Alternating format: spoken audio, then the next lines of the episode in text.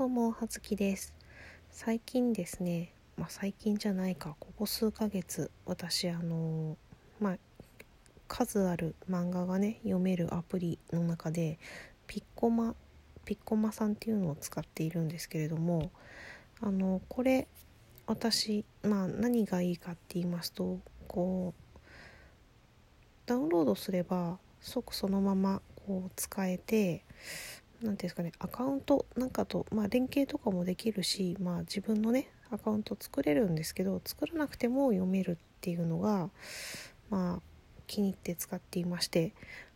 まあ、大体これ1日1話みたいな感じでまあその時に公開されているところまで1日1話形式で読んでいける基本的にねっていうタイプのやつなんですけどまあその何冊も同時に手を出せるので私現在なんかすごいいっぱいいろんなものに手をつけてるんですけど、まあね、リアル紙の漫画とかをねいっぱい積んでるにもかかわらずね電子だとさ空き時間にさ、まあ、しかもなんか1話もさこう短くされてるからすぐ読み終わるからさ空き時間に読めるのでついついまあまあいろいろ手を出してしまっているんですけれどもまあねあの読み始めたきっかけっていうのがあのあれですよ。あの悪役令嬢さすごい流行ってるじゃないですか。いや流行ってた？流行ってる、まあ、ちょっと前にすごい流行りだしたじゃないですか、まあ、悪役令嬢とこう転生したら何々だった系のやつね。ナロー系のやつ。のまあ主にコミック版しか読んでないんですけどなんかねそんなに流行ってるからそんなに面白いのかなって思ってそれを試しに読める媒体がないかなって探してこのピッコマっていうアプリを使い出したんですけどまあねやっぱりこう中にはね面白いのもあれば、まあ、そうでもないのもありましてあのアニメ化したやつとかね結構こうやっぱりこう人気作とかえー、紙紙の本が出てそれがまあ本屋さんとかでもメンチンされてたり平積みされてたりするようなやつはやっぱりね面白いんですよね。まあほら何て言うんですか？アニメ化したやつとか2回言ったよね今ね。うんまあいろいろあるんですけどまあね他にもいろんなジャンルの漫画があるんですけどあれだ。乙女ゲームの破滅フラグしかないあの悪役令嬢に転生し,、ま、してしまったみたいなやつ。ハメフラってやつですね。とかまあいろいろね。数ある中で読んでたんですけどなんかだんだんその悪役令嬢だけでは飽き足らずまあね普通のねいろんな漫画とかも読み出したりとかしてなんかその中からやっぱりこうある程度は無料で読めるんですけど、まあ、やっぱ最新刊が出たやつはまだ公開されてなくてこう次の巻が出る頃に、まあ、その前の巻が公開されだすとかねそういう感じのタイミングでやっぱね気になるとね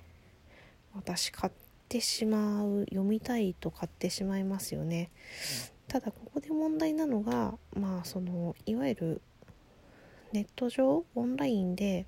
こうね漫画を読んでいたのでここからね急に途中のところから紙で買うのってちょっとああどうしようかなって思ってね続き、まあ、2巻まで公開されてたら3巻目のところから、えー、電子で買ってみたりとかしていくつか読んでたり買ったりとかしてるんですけどなんだろうね。こう私あ、まあ、話ももちろん面白いと思ってるのもそうだけどコミックはこう絵が好きだと買ってしまう傾向にあるなというのをね特にこう何て言うんですか？電子だとね気軽に買ってしまうよね。あと本を買いに行くのが何といってもまあ、古巣なのであの古巣にね私が買っていた今までね職場で買っていた本新刊が出ると勝手に取り置きされるシステムになっているんですよ。なぜか。なので本がたまると「たまりましたよ。お店にそろそろ来いや」って呼び出しを食らうっていう感じで本を買ってるんですけどなんですけど何て言うんですかね。今までそこの職場では私選んでこなかったような本もさまあエロ本ってわけじゃないけどさ電子だったら買えるわけですよ。なんかあの葉月さんこんなベタベタな少女漫画買ってなかったよねみたいなのも、まあ、電子だったらちょっとあ気になるなと思ったら買えるわけですよ。なんでね、まあ、別に少女漫画普通に買えますけど。うん。っていう感じでねなんかついつい電子で気軽に買ってしまっているんですけれども最近ねあれよちょっと我ながらどうじゃろうかって思ったのがさ私あの赤髪の白雪姫っていうあのララとかかな連載しまあ白戦車系のコミックがありまして現在今22巻まで出てるんです。で多分ね赤髪の白雪姫ねすげえ好きだからあの過去回でなんか話をしたことあると思うんですけど2回ぐらいアニメ化してます。第1期とまあしばらくして第2期みたいな感じでアニメ化してるんですけど私当然ながらコミック全巻持ってるんですね。でもう発売日出たらその日に買って読むぐらい好きなんですよ。なぜならばめちゃめちゃ推しキャラがいるから。すげえ推してるキャラがいるから。うん。なんだけどこうねアホアホなことにというかお家にね前回コミック持ってるのに最近ねまたピッコマの電子でね1話から読み出して1日1話しか読めないのよ。そりゃそうだそういうシステムだから。いやもちろんそういう中で課金すればさその中でも変えたり読めたりするんだけどさいやだから何度も言うようだけど本棚にあるんだって全巻。最新巻まで。まあでそのコミックはいかに好きかみたいな話はまあまあおいおいしたいとして今ねちょうどこうコツコツ読んで今7巻ぐらいかなに差し掛かってるんですけどここね私の推しがね一番熱いあたりなんですよね。もうマジ好きっていうあたりなんですよね。だからねこう毎日1話しか読めない。でも先の話も知ってる。けど本棚うちの本棚にあるんだよ。っていうね。本棚から持ってきて全部読んじゃう？みたいな。よくわからないね。欲望とねあの戦っておる毎日でございます。うん、マジわけわかんないよね。あとはなんかねあれだね。あの、そうそうやって軽い気持ちでさザッピングするかのようにさちょっとさあこのタイトルちょっと、まあ、書店勤めの時に出て気になってたよなとか話題になってたよなとかいうのがあるとまあねただじゃん？読み出すじゃん？面白いじゃん？今日ね電子で1巻から最新5巻まで大人買いしちゃったよね。うん。いやなんかさあの元彼が普段子になっておりましてっていうタイトルのコミックなんですけど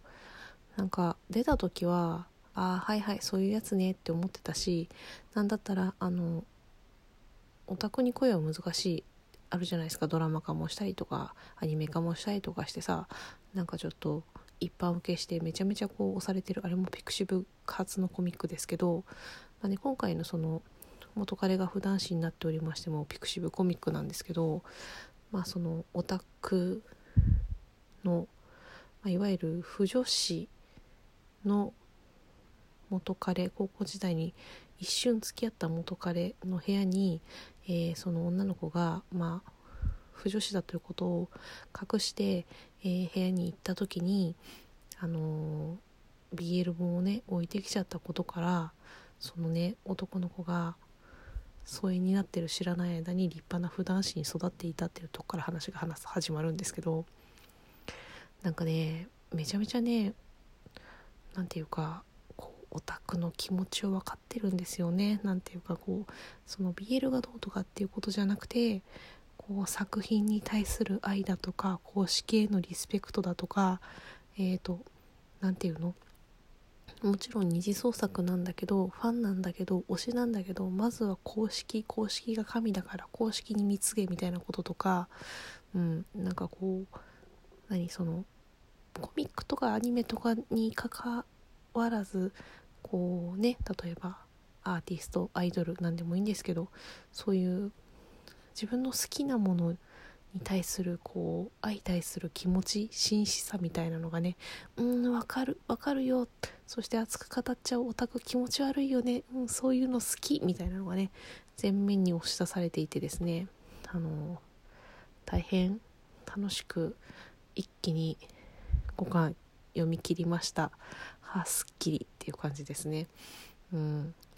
そんな感じなのでちょっとね思いのほか面白かったんですよね。まあその一応ねまあ恋愛事情みたいなのも絡んでくるんですけどなんせこうねリアル3次元恋愛には疎い腐女子みたいなね感じのあのキャラ設定で何ていうんですかねこうオタコよりも共感度が高い私こっちの方がすごくしっくりくるこのコミック。今無償に誰かに勧めたい。何か好きっていう気持ちがある。そう好きを伝えたいっていう気持ちがある人にはめっちゃ共感されるんじゃないかって。今私西の方とかを見ながら思っております。はい。そんな感じでよかったらねピッコマで無料で読めるから読み出してみてね。うん。名前は出さないけどなんか私今特定の人に心の中で話しかけています。いや違う。音声でマジで話しかけています。そんな感じで深夜の変なテンションでした。葉月でした。失礼します。